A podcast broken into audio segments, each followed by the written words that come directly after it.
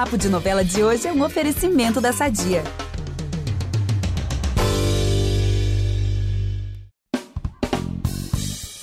A novela do nosso episódio foi exibida originalmente na faixa das 6 horas. Fez o maior sucesso, voltou no Vale a Pena Ver de novo no canal Viva e agora está todinha disponível no Globoplay. Estamos falando de A Gata Comeu, essa novela que se tornou um ícone dos anos 80, e é esse o ponto de partida do papo com a nossa convidada Débora Evelyn.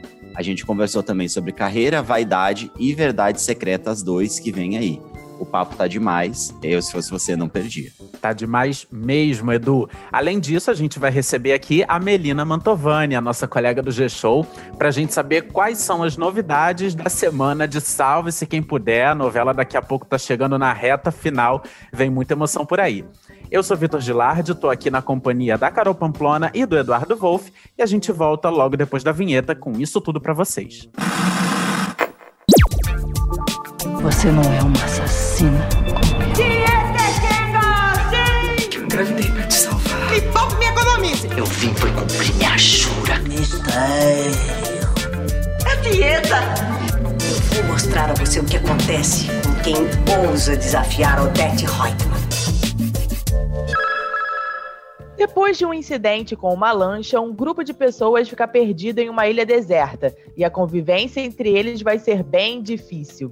Poderia ser um reality show ou a Ilha de Lost, mas esse é o ponto de partida de A Gata Comeu. Falando assim, até parece que a novela é meio tensa, né, galera? Mas, mas nem é, o clima era leve, era tudo muito divertido. E ó, gente, de um lado, Jô Penteado, personagem da Cristiane Torlone, a gata aí do título da novela. E do outro lado, Fábio Coutinho, interpretado pelo Nuno Leal Maia. Ela é uma jovem rica que já teve vários noivos, mas nunca se casou. E ele é um professor viúvo. Claro que esses dois aí vão acabar se apaixonando durante os dois meses de convivência forçada na ilha. E A Gata Comeu é uma novela super querida pelo público. Tem fãs que organizam, gente, até hoje, alguns eventos ali na Urca, o bairro aqui da Zona Sul do Rio de Janeiro, para visitar os lugares onde foram gravadas algumas cenas.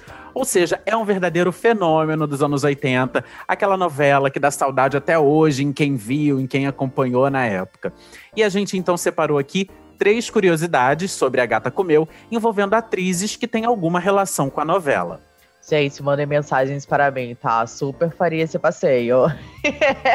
Iria fácil. Mas bora lá falar das curiosidades. A primeira, assim como a viagem, A Gata Comeu também é uma novela da Ivani Ribeiro, inspirada em uma trama anterior da mesma autora. O nome da novela original é A Barba Azul, exibida também na extinta TV Tupi em 1974. Nossa, antiga! E olha só, tanto na segunda versão de A Viagem quanto em A Gata Comeu, foi Cristiane Torlone quem interpretou as personagens vividas pela Eva Vilma anos antes, a Diná e a Jo.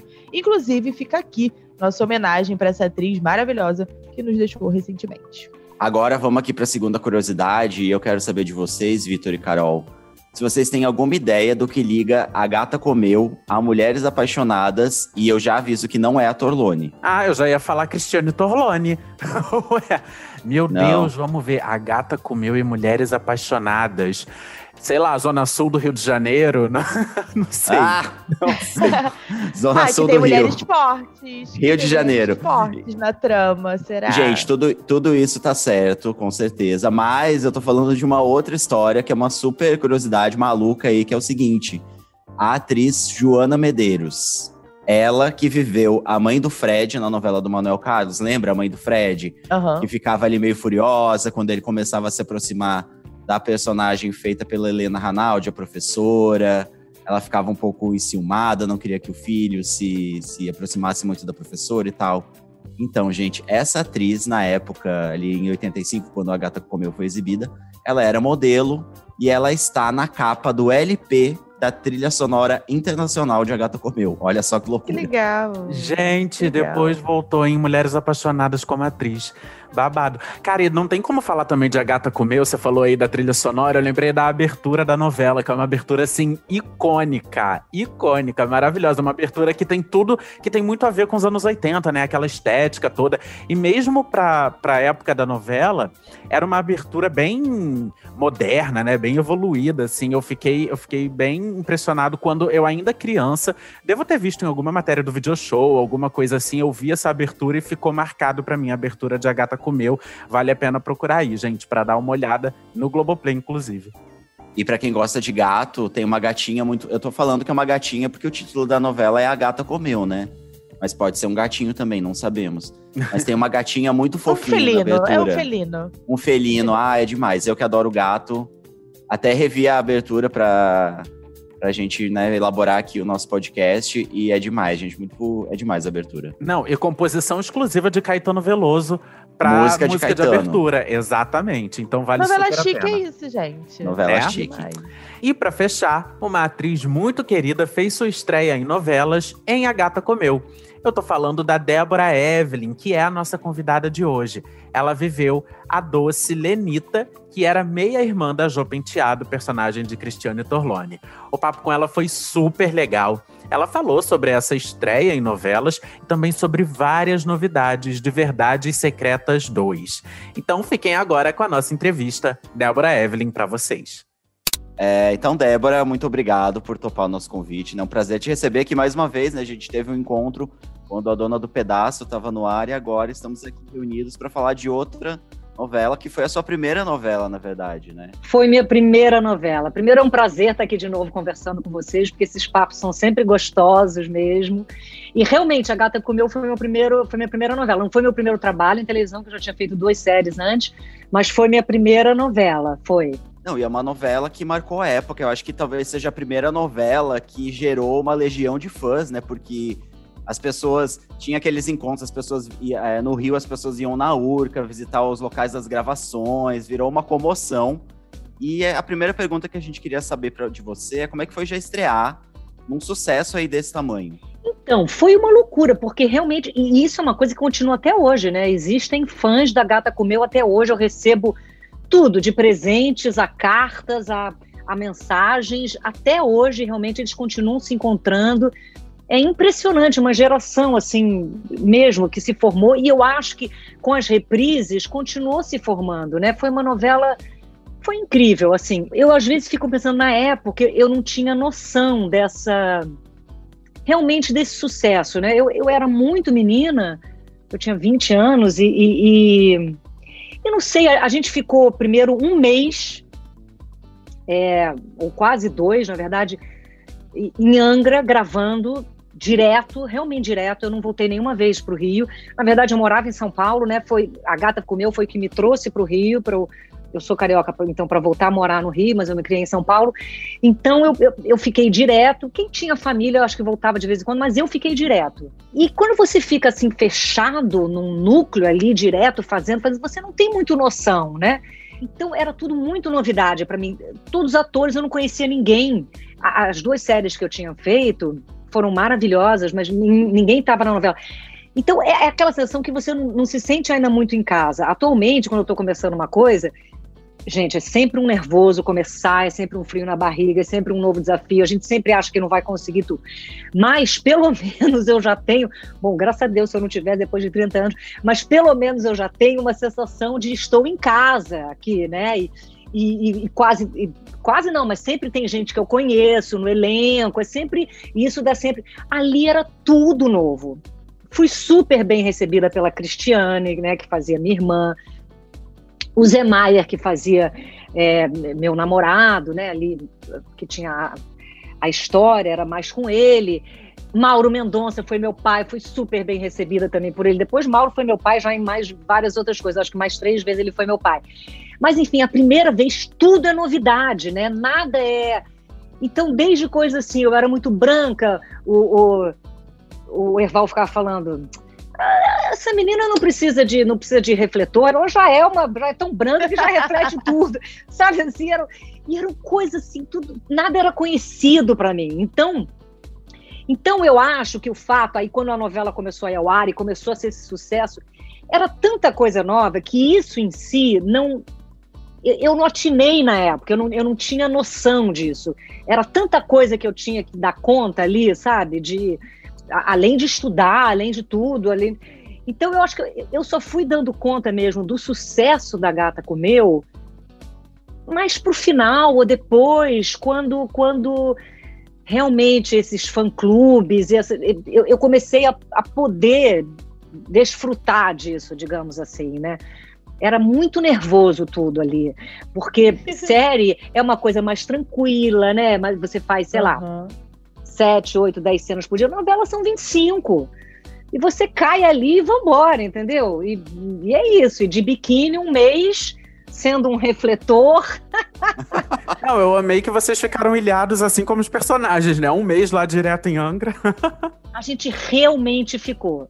Eu, eu, olha, Queria. Eu, eu, eu, nem sei quem voltou, porque, por exemplo, a Cristiane, eu acho que ela também não voltou, porque eu me lembro que o Léo e o Guico, os filhos dela, foram para lá, passaram um tempinho lá com a gente, sei lá, final de semana, alguma coisa. Assim. Então eu acho que ela também não voltou. Eu, eu não tinha muito, a gente tinha, a gente tinha um dia de folga por semana só, tudo bem que Angra é perto. Mas eu acho que o Erval queria também essa coisa de nos deixar ilhados mesmo, para criar essa sensação de. É, o que é maravilhoso, né? É, eu, eu acho maravilhoso, na verdade, para qualquer trabalho. Quando você viaja e começa essa coisa assim, viajando, porque cria um bond entre equipe, entre todo mundo, que é incrível, né? É, é, é, é realmente muito especial quando isso acontece quando qualquer trabalho começa viajando todo mundo, sabe? Você citou duas vezes já a Cristiane Torlone. Ela acabou se tornando uma amiga pessoal sua, né? Você lembra de alguma história de bastidor, alguma coisa inusitada que tem rolado entre vocês lá? Olha, entre a gente não, mas a, a Cris é realmente minha amiga, né? É, família, assim, porque depois eu casei com o Denis, os filhos dela são filhos do Denis, enfim, nós somos realmente uma grande família. Mas teve uma coisa engraçada durante a Gata Comeu, que isso, isso já aqui no Rio. A gente saiu para gravar, era ainda ali, na, ainda ali na emissora, e era uma cena que nós duas estávamos é, disfarçadas, com peruca, óculos, não sei o quê. A gente saiu pela portaria para gravar, e quando a gente voltou, eles barraram a gente, porque não nos. Bom, a mim nem tinha muito como reconhecer, porque eu não era ainda ninguém. Mas a Cristiane já era a Cristiane, né? Eles barraram a gente. E a Cristiane, daquele jeito dela, chiquérrima, né? Falou assim: por favor, Cristiane Tornone e Débora Evelyn, estamos entrando. E entramos, assim, sabe? E eles ficaram meio assim, porque a gente estava sem crachá, a gente estava com a roupa de, de, de, gravação e a gente não voltou com a produção, sabe? Enfim, a Cris foi muito, muito querida, assim mesmo, muito, muito companheira. Eu acho que é muito importante você começar, assim, com alguém que te dê esse, esse colo mesmo, sabe? Porque é um uhum. susto esse começo, é um susto. É, eu ia. Eu, a minha curiosidade, você falou agora dessa, desse caso inusitado, é justamente como você na época era, era bem novinha, né? 19, 20 anos. Se, como que foi para você isso de começar a ser reconhecida na rua, começar a ser abordada pelos fãs? Rolou algum susto? Como que você lidou com isso? Isso porque na época nem tinha ainda redes sociais, né? Internet, essa loucura que a gente vive hoje. É, não tinha, é verdade. Isso é engraçado, isso, eu não me lembro disso ser uma coisa que tenha me, me marcado tanto. Eu não sei se é porque eu, eu sou sobrinha da Renata Sorrá, né? Então eu, eu, eu, eu convivia um pouco com isso. Não tanto porque eu morava em São Paulo e ela no Rio, mas a gente sempre foi muito próxima. Ela é minha madrinha. Quando eu vinha para o Rio, eu ia assistir gravações dela. Me lembro, por exemplo, de eu assistindo gravações do Brilhante dela. Então, esse universo, assim, já era. Não me era tão estranho, assim. É claro que comigo é diferente. Mas eu acho que talvez, de novo, eu estava tão absorvida. Eu sou muito CDF, assim mesmo, gosto de fazer as coisas muito certinho. Então era ali aquela responsabilidade, sabe? De, de, de, de primeira coisa e de não saber direito. Então não me marcou, pelo menos assim, não me marcou negativamente. Eu me lembro de cenas da gente na Urca, onde tinham que realmente tinha que ter policiamento, assim, mesmo gente da produção, para não chegarem perto. E isso era uma coisa inusitada para mim, né? E aí tinha que pedir silêncio, porque todo mundo ficava fazendo barulho, barará. Então, aquele cordão de isolamento, e a gente gravando, eu falava, nossa, uau, né? Tipo, que isso? Beatles, né? Rolling Stones, sei lá, guardadas as devidas proporções. Mas sempre positivo, assim, sabe? Não foi uma coisa. Não foi nunca negativo, assim, isso. Isso, isso realmente não foi. Ai, que ótimo. E adorei que você citou aí a, a, Renata Sorrá, porque eu tinha até aqui selecionado uma pergunta sobre isso, porque eu acho incrível essa, essa conexão, assim, duas atrizes maravilhosas da mesma família, ah, com essa relação próxima. E aí eu queria te perguntar qual foi o. Se a, se a Renata Sorrá teve um papel, assim, qual foi é, esse papel na sua decisão de se tornar atriz, assim. Você acabou de dizer que quando era criança visitava as gravações. Isso foi determinante para você escolher seguir essa carreira? Eu acho que foi. Eu, eu, acho que foi, Vitor. Assim, eu, eu não me lembro de querer ser outra coisa na vida. Não me lembro, assim, sabe? E aí ter decidido ser atriz. Eu me lembro só de querer ser atriz. Mas, mas aí o fato da convivência com ela realmente me trouxe essa proximidade desse universo incrível. Então eu me lembro de visitar gravações, por exemplo, realmente brilhante. lembro dela gravando com o Denis, porque ela fazia par com o Denis.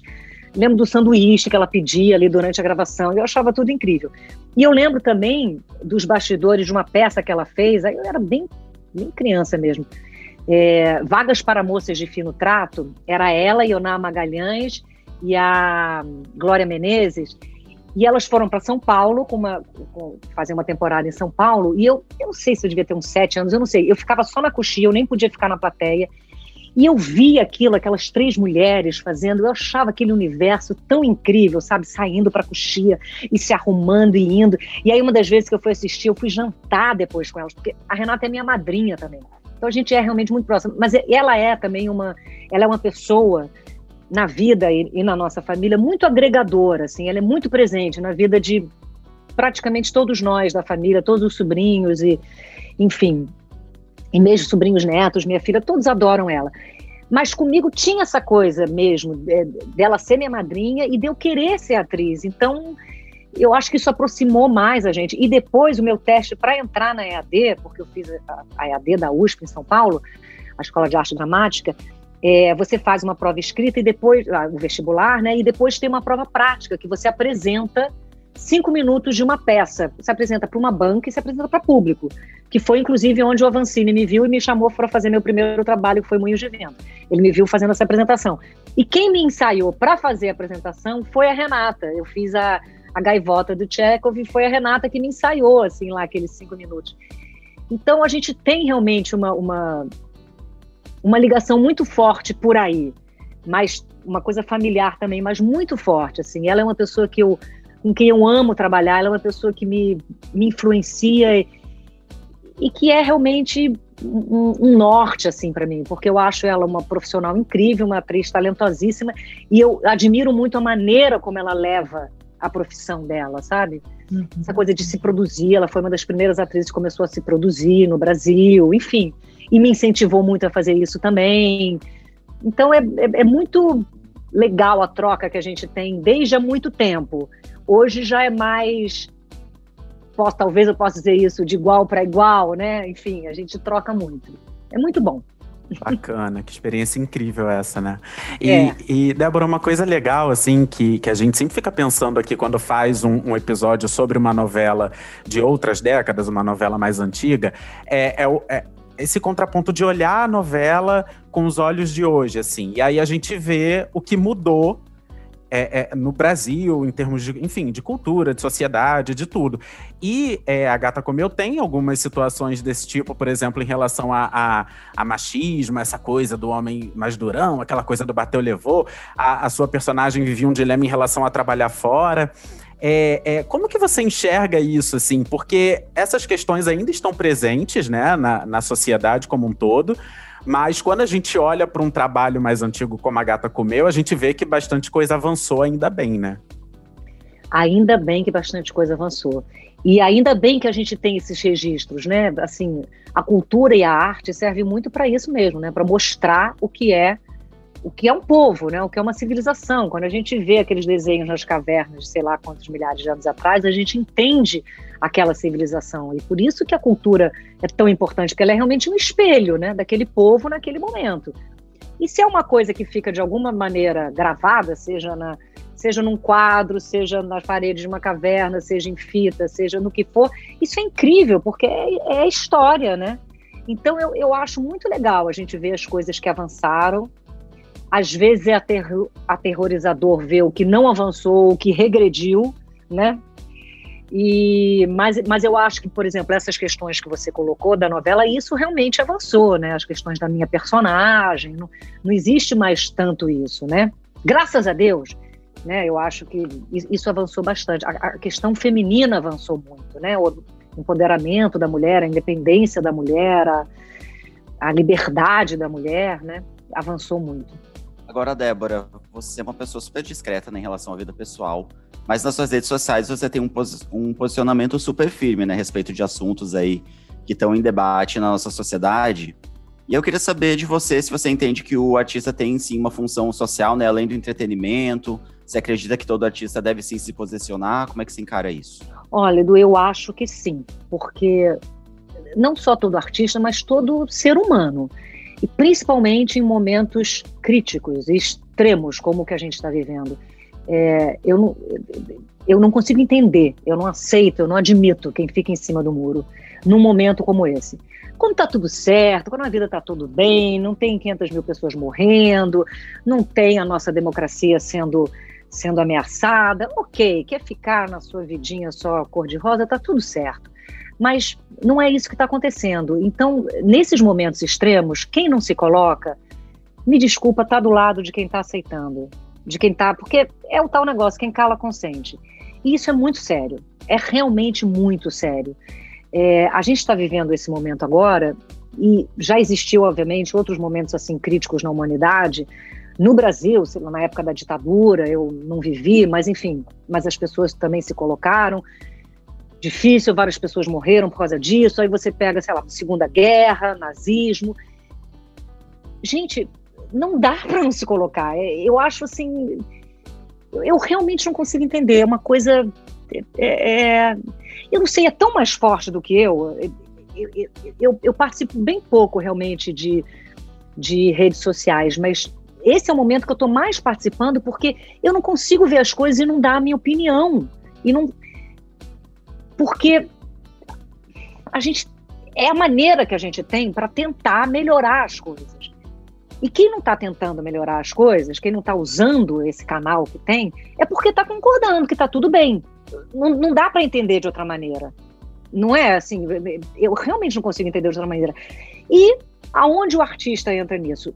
Por acaso, nós temos mais seguidores, né? Eu nem tenho tanto, gente, porque eu não faço tanto. Eu nem tenho tanto, tem gente que tem muito mais do que eu. Mas por acaso a gente tem mais seguidores do que algumas outras pessoas, então a gente tem essa janela um pouco mais aberta. E, portanto, a gente tem mais possibilidade com esse canal tentar mudar as coisas, alertar, é, é, fazer as pessoas pensarem diferente, ou né, questionar alguma coisa. Agora, não fazer nada ficar postando só foto de praia, ou seja lá o que for, só isso, nesse momento, gente, que, que, não é possível, que não, qualquer jornal está falando disso, qualquer notícia, qualquer. Não tem ninguém que não conheça alguém que tenha sofrido com o que está acontecendo, sabe? Mas é, dentro dessa questão do posicionamento, né, tem também o julgamento do público, que aí a gente meio que fica aberto a isso, né? Você tem medo de ser cancelada pelas suas opiniões? O que, que você acha sobre essa cultura do cancelamento que rola muito nas redes sociais, né? Acho uma besteira no sentido, parece estar tá ficando leve besteira. Eu acho que é uma coisa pesada, mas acho muito errado.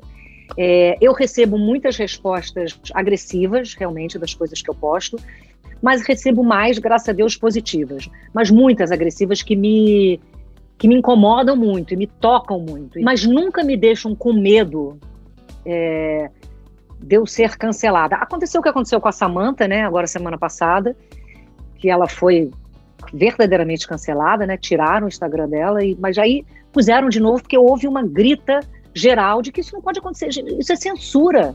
Isso é, né? E, e e realmente a gente tem que ter o direito de ter o nosso posicionamento. Todo mundo, mesmo o outro lado. Débora, voltando um pouco a falar da sua carreira, é, tô vendo aí que você tá com cabelo, né? Mudou o cabelo, novo trabalho. Você já tinha sido ruiva antes e tá curtindo aí essa mudança de visual? Eu já tinha sido ruiva antes, mas era um ruivo muito diferente.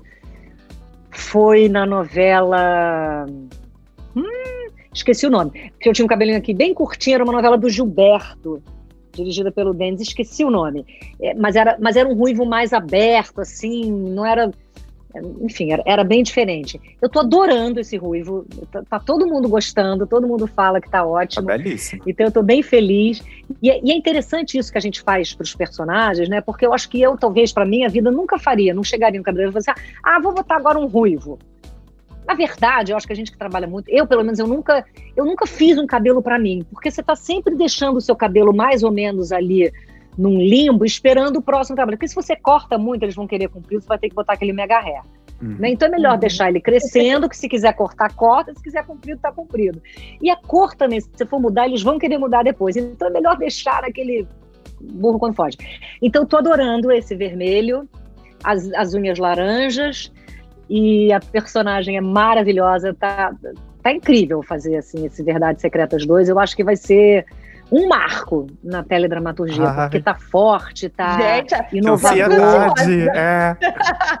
Pelo Gente, amor de é Deus, incrível. Foi maravilhoso, imagina dois. Olha, sei não, não vou dar spoiler, mas tá incrível. porque também, assim, eu não sei, pelo menos tecnicamente também tem coisas tão, é tão, tá tão bonito, tá tão incrível. E, e, e, o elenco, tá, o meu núcleo é maravilhoso, assim, o, o meu enteado é o Johnny Massaro, que eu amo, que eu já trabalhei em televisão e já fiz também teatro. A minha enteada é a Julia Stockler, que é uma atriz Uau. maravilhosa, com que, maravilhosa, né? Que eu nunca Demais. tinha trabalhado, mas ela é maravilhosa. Meu marido é o Celso Frateschi, que eu até já tinha sido mulher dele na muralha. O Celso, até uma, uma coisinha, o Celso foi meu professor na EAD, aquela EAD que eu fiz de escola de teatro, ele foi meu professor. E ele é um ator maravilhoso. E eu contracendo também muito com a Maria de Medeiros, que é Atualmente ela faz a dona da agência, que era a Marieta, agora é a Maria de Medeiros, que é uma atriz maravilhosa, né? Portuguesa, incrível, que já fez Kill Bill, né? Só isso a gente já fala, meu Deus do céu, já fica três horas ali perguntando como é que foi fazer Kill Bill, né? E, e o Rainer Cadete também é um ator maravilhoso para trabalhar. Na, na, verdade, o elenco inteiro, gente, tá incrível. A gente está gravando com um protocolo de segurança muito rígido, vocês devem saber. Mas mesmo assim, tá tá, tá sendo incrível e eu acho que vai ser um produto muito diferenciado mesmo. Eu acho. Ô, Débora, eu sei que você não pode abrir muita coisa, mas pelo que já saiu na imprensa, que a gente já leu sobre a sua personagem, ela vai ser meio líris ali, de adorando pedaço, é. vai rolar um, um lance com um garotão, talvez umas cenas quentes. De fato, isso. vai ter isso? Tu pode contar só um pouquinho? Nossa, mas vai ter muito isso, Carol. Vai ter muito, assim. É. Você sabe que eu dei uma entrevista outro dia falando, inclusive, isso. Que ele perguntou, ah, você já tinha feito algum personagem nesse sentido? Eu falei, olha, a, a Liris, mas perto da Beth, por causa do horário, por causa de tudo, a, a Liris era um bebê, assim. A coisa é, a coisa é, é, picante, a coisa é forte. haja, haja bolo de limão, hein? haja bolo de limão, Vitor. Uma loucura, uma loucura, uma loucura. Mas é incrível. E o João, esse menino que é o amante da Beth, ele é uma graça. Ele está começando o primeiro trabalho dele, assim, em, em televisão profissional, mas ele é uma graça de menino e mas a gente tem cenas realmente muito quentes, porque é uma é uma uma super série, uma mini novela que se passa às 11, né? E Globoplay. Então, realmente tem espaço para isso, assim, tá? Incrível, é, incrível. As cenas estão, essas também estão incríveis. Eu acho, eu não vejo, eu não vejo revisão porque eu fico sempre tensa para ver revisão, mas está todo mundo dizendo que está incrível. Ai, a ansiedade é mil aqui. Débora, e aí você comentando essa, essa questão, né, dessas cenas picantes que tem em Verdades Secretas, desde a primeira, a primeira parte da novela, agora vem a segunda, né? É, eu queria saber se em algum momento isso já foi para você uma questão, assim, essa, essa questão do apelo sexual em cena, essa coisa. Eu sempre fico pensando, meu Deus, será que os atores ficam mais nervosos numa cena de sexo? Como que eles se preparam para isso? É, e queria saber também, porque saiu na imprensa recentemente que parece que tem duas versões, né, dessas cenas, assim, uma para ir ao ar na TV e outra para ir ao ar no, na íntegra no Globoplay. Então, é, eu acho cenas de sexo sempre complicada de se fazer, assim. Eu acho que é uma exposição e é e é realmente complicado. Mas eu não tenho problema em fazer quando a cena é totalmente justificada na história. Não tenho problema com nudez, não tenho problema de fazer a cena de sexo. Assim, problemas, digamos, morais, nenhum em fazer. Agora, para fazer em si, é, é, é para mim é, é, sempre delicado, assim, né? Você está muito exposta ali, você está numa intimidade muito grande com alguém que, na verdade, você não tem intimidade nenhuma.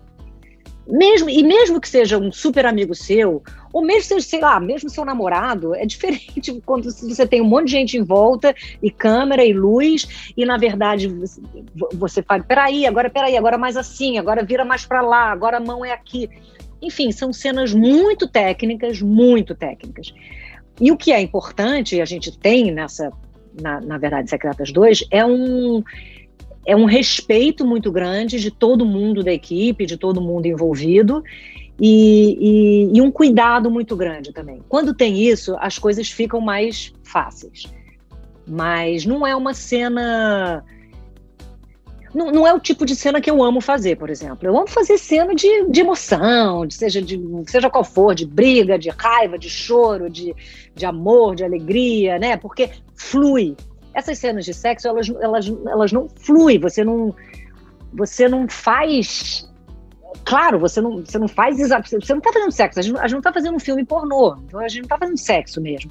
As outras cenas que eu tô ali brigando, é claro que eu não tô brigando, digamos, eu, Débora, com o Johnny Massaro, mas o meu personagem, Beth, está realmente brigando com o personagem dele, entendeu? Aí é, é, mais verdadeiro nesse sentido, eu acho, sabe? A cena de sexo, nem a Beth tá ali fazendo sexo com, com o Matheus, não tá. É, Nossa, é fake, é né? Muito claro. doido, né? Eu, eu lembro que eu, eu, eh, quando eu voltei pra Globo, foi para fazer Os Dias Eram Assim. E Os Dias Eram Assim era Sofia Charlotte e Daniel de Oliveira. E, que são casados, né? Na vida real. É. E eles tinham cenas de sexo também, que eram super complexas, mas eles tinham cenas de agressão, porque ele era muito malvado com ela. Ele era um cara extremamente machista e tal. E, menina, tu assistia aquilo, tu via a tensão que tinha, porque é muito complicado. Na vida real, eles eram, são um casal, né? Era, é, muito aquela... complicado. Como é que distancia isso, né? Mas, mas na coisa das cenas de emoção, por exemplo, eu me lembro em Celebridade, que eu, que eu fazia aquela mãe do Bruno Galhaço, que que não gostava dele, que na verdade gostava do outro Bruno, que morreu, não sei o quê. Eram, e eram cenas muito fortes, né? Cenas assim típicas de Gilberto Braga, muito bem escritas, muito fortes. Muito... E aí tem isso que aí você faz, você faz realmente de verdade ali. Nossa, eu saía de cena, eu ficava, eu abraçava tanto o Bruno quando eu saía de cena, tipo, chorando, abraçando, falava, ai, desculpa, desculpa, desculpa. Porque você, ali você, você morta mesmo, de verdade, não, não tem jeito, senão não vai ficar, não vai ficar bom, né? ali naquele momento você tem que ter aquilo tudo, você tem que sentir aquilo tudo, não tem jeito, né? E na cena de sexo, não, né, gente? Porque a gente não faz sexo de verdade, claro. Né? Ah, mas talento aí. Mas, mas tá, tá incrível, tá parecendo que faz. talento é isso, como disse o Vitor. Agora, Débora, eu tava lembrando aqui que em 2019 você fez umas fotos incríveis pro G-Show, acompanhada pela nossa colega Flávia Muniz, um ensaio maravilhoso. Foi. E na época que você estava no ar com a Líris, né, de A Dona do Pedaço. E o que eu queria saber é se você se considera uma pessoa vaidosa, porque você está há anos na TV, a gente te acompanha há anos. A gente tem a impressão real que o tempo não passa para você. Nossa. Você está sempre belíssima, impressionante, Obrigada, radiante, né? cheia de vida, Super cheia obrigada. de energia jovial. a gente quer saber qual é esse segredo aí. Olha. Se tem algum segredo? Não, primeiro que muda assim, né? É só, é só ver a gata comer o que tá começando que a gente vai ver as diferenças, mas enfim. É, eu, eu, eu acho assim, engraçado, sempre quando me perguntavam isso, eu falava, não, não sou vaidosa. Mas, na verdade, eu sou sim. É, O que eu acho que eu não sou é excessivamente vaidosa. Eu não tenho vaidade, assim, de... ah, não, não me, não me visto de uma maneira super chique, sei lá. Mas eu, eu tenho a vaidade de me cuidar. Isso eu tenho. Eu gosto de me cuidar, eu como direito. Comer direito, para mim, é comer de tudo. É, mas, mas, mas eu como, mas eu como orgânico, eu faço exercício, porque eu acho que a gente tem que cuidar do nosso corpo. Eu vou em dermatolo, minha dermatologista de três em três meses, cuido da minha pele, eu cuido do meu cabelo, eu faço hidratação. Então, nesse sentido, eu sou. Eu, isso é vaidade. Eu estou me cuidando exatamente para envelhecer da melhor maneira possível. Eu acho que a gente, a gente tem que envelhecer, porque a opção para isso é muito ruim, né? Quer dizer, morrer cedo mas a gente pode envelhecer da melhor maneira. Mas eu, eu também não. Eu, eu, por exemplo, eu não sou vaidosa a ponto de ficar fazendo um monte de coisa para ir contra esse envelhecimento, no, radicalmente contra, porque aí eu acho que, inclusive, a gente vira um, um boneco, assim, vira uma coisa que não tem muito. Porque, assim, eu, eu tenho. É, eu sei que eu me cuido, eu, eu sei que isso tem resultado. Eu nunca fumei também na vida, isso tem resultado. Eu bebo pouco, então essas têm resultado. Mas Mas eu sei também que eu tenho a minha história em mim, no meu corpo, na minha cara. E isso é bom.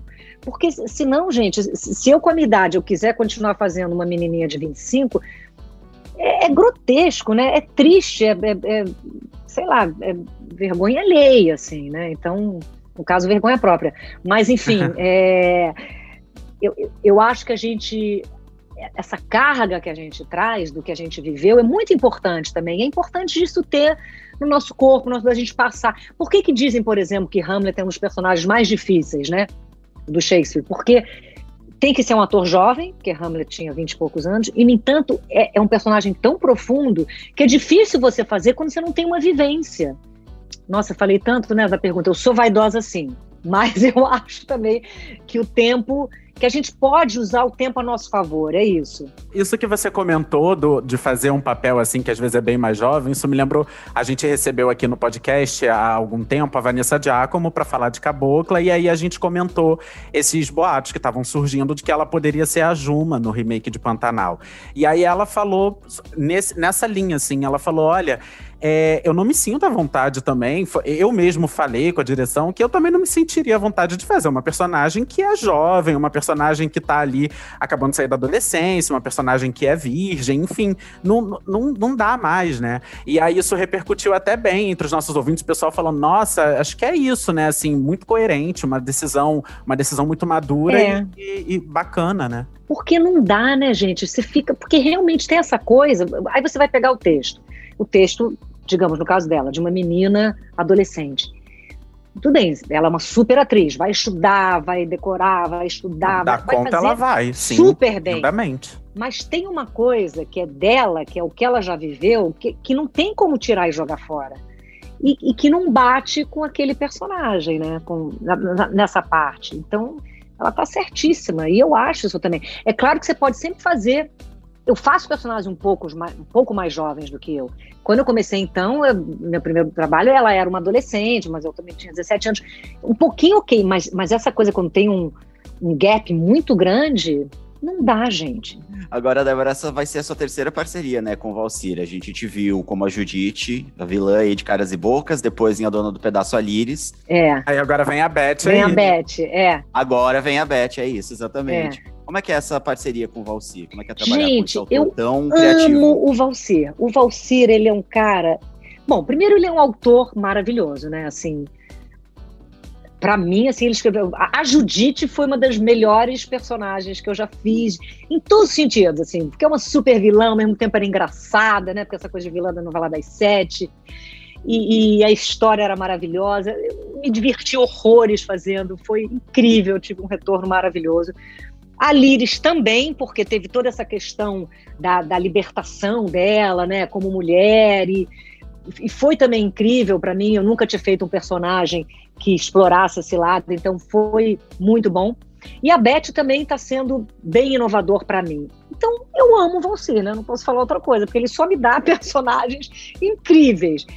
E além disso, ele como autor, além disso, ele é uma pessoa de um coração, de um caráter é, engraçado, delicioso de se conversar e, e, e, assim, não é que eu seja próxima dele, amiga, não é isso de encontrar sempre não, mas quando eu encontro é delicioso. Então é tão bom isso. Isso, isso também é uma coisa que, que, que eu acho que o tempo na profissão nos dá que são essas parcerias, né? São essas pessoas que a gente sabe que a gente já trabalhou e que é gostoso e que flui bem. E aí é com autor, atores, diretores. É tão bom quando você se vê assim na sua turma, digamos assim. Não é, não é, que tem que ser pequenininho e sempre o mesmo, não é isso não. Mas é tão bom, sabe? E isso é uma coisa também que o tempo traz, né? E, e acho que a gente tem uma parceria linda. Verdade, concordamos. Você já passou por vários personagens, né? Já fez drama, já fez comédia, já fez vilã, já fez mocinha romântica. Tem alguma coisa ainda que falta para você, que você gostaria muito de fazer, seja no teatro, no cinema, na televisão, não, não importa. Alguma coisa, um personagem que vem assim somente, olha, isso eu ainda não fiz e é um sonho. Olha, eu, eu sempre falo assim que o que falta fazer é o próximo personagem, porque eu tive muita sorte realmente de, de, de me oferecerem personagens incríveis e, e dentro no momento certo, assim, né?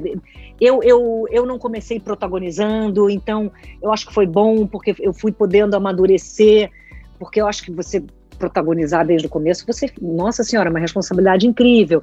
Então eu fui conversando mesmo com, com a menininha, a mocinha e dadadara. Eu tive muita sorte, então eu realmente fico curiosa do meu próximo personagem, o que, que é que vão me oferecer, porque eu tenho muita sorte.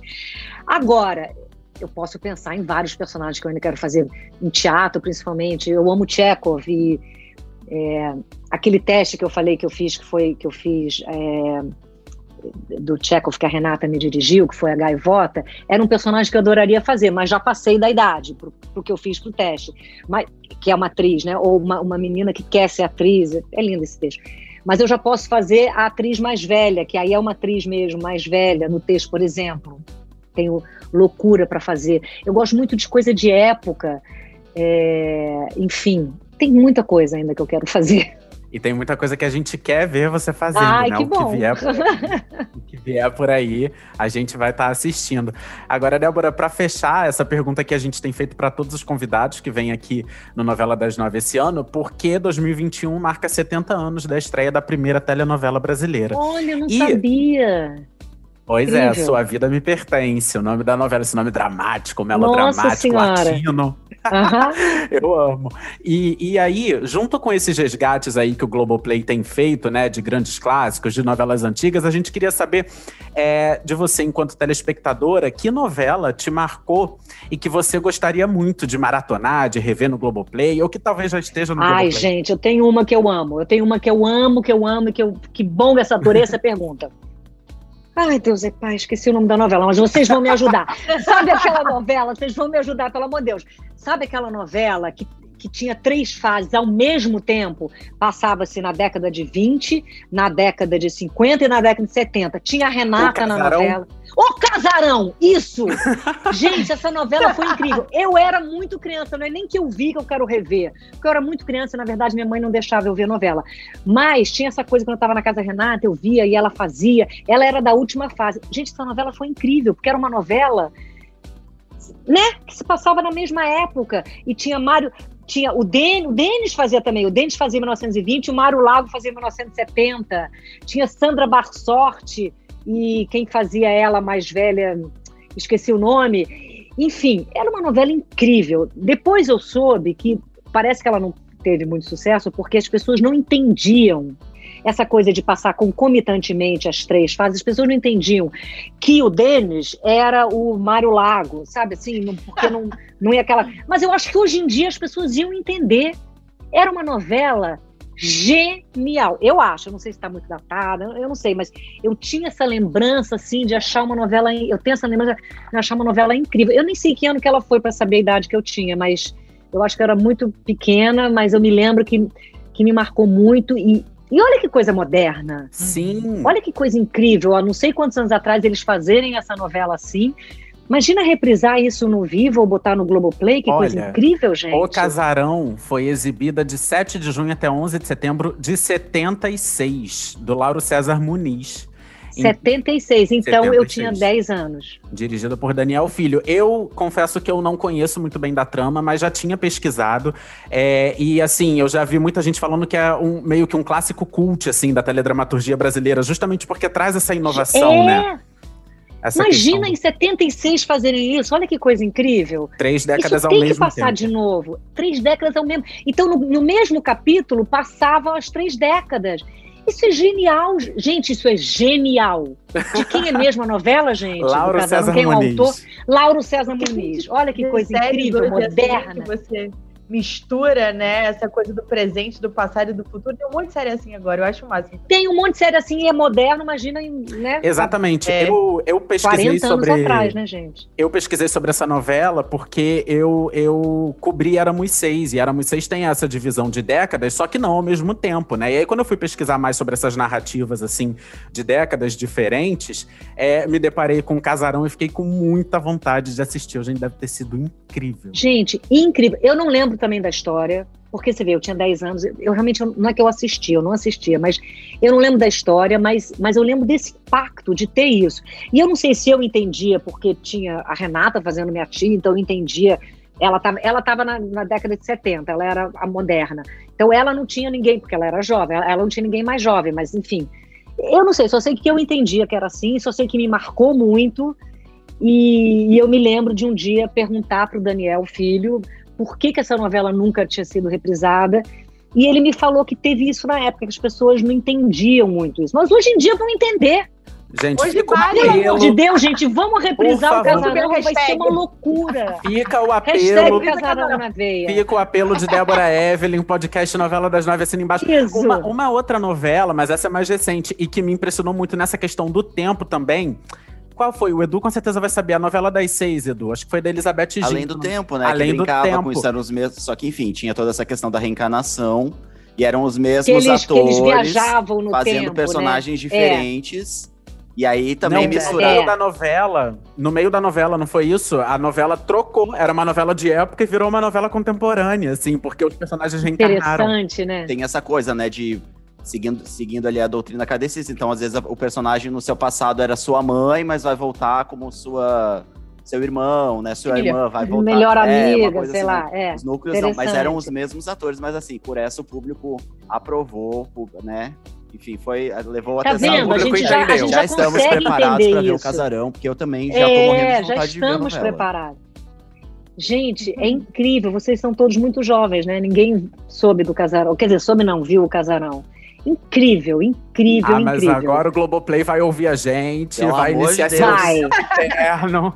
Por favor. Pelo amor de Deus, ou viva, né? Porque é interessante isso, né? Tudo bem não Demais. passar, não vale a pena ver de novo, porque talvez seja muito antigo para passar, não vale a pena ver de novo. Mas não vivam no Globoplay, poxa. Sabe? Super vai. É, Ô, Débora, e por que não um remake, né? Já pensou com Débora Evelyn? Uau! Adorei! Adorei a ideia! Valcir, tá ouvindo, Valcir, por favor. Isso! Reescrever o casarão.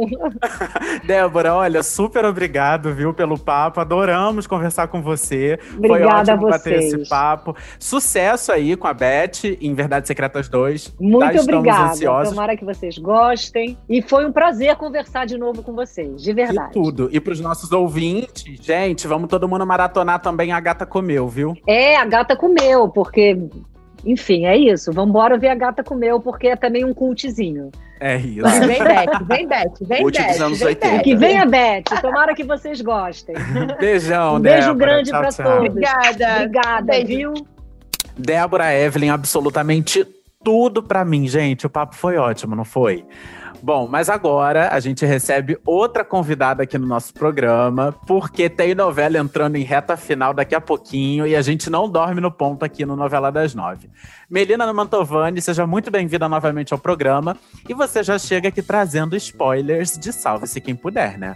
Oi, gente. É isso aí, Vitor. Minha novelinha da Sete tá chegando nas emoções finais e só vem bomba por aí, viu? Não, e bomba mesmo, né? Porque eu tô sabendo que vai rolar mais uma reviravolta com a Helena, divórcio, revival. Conta aí, Melzinha.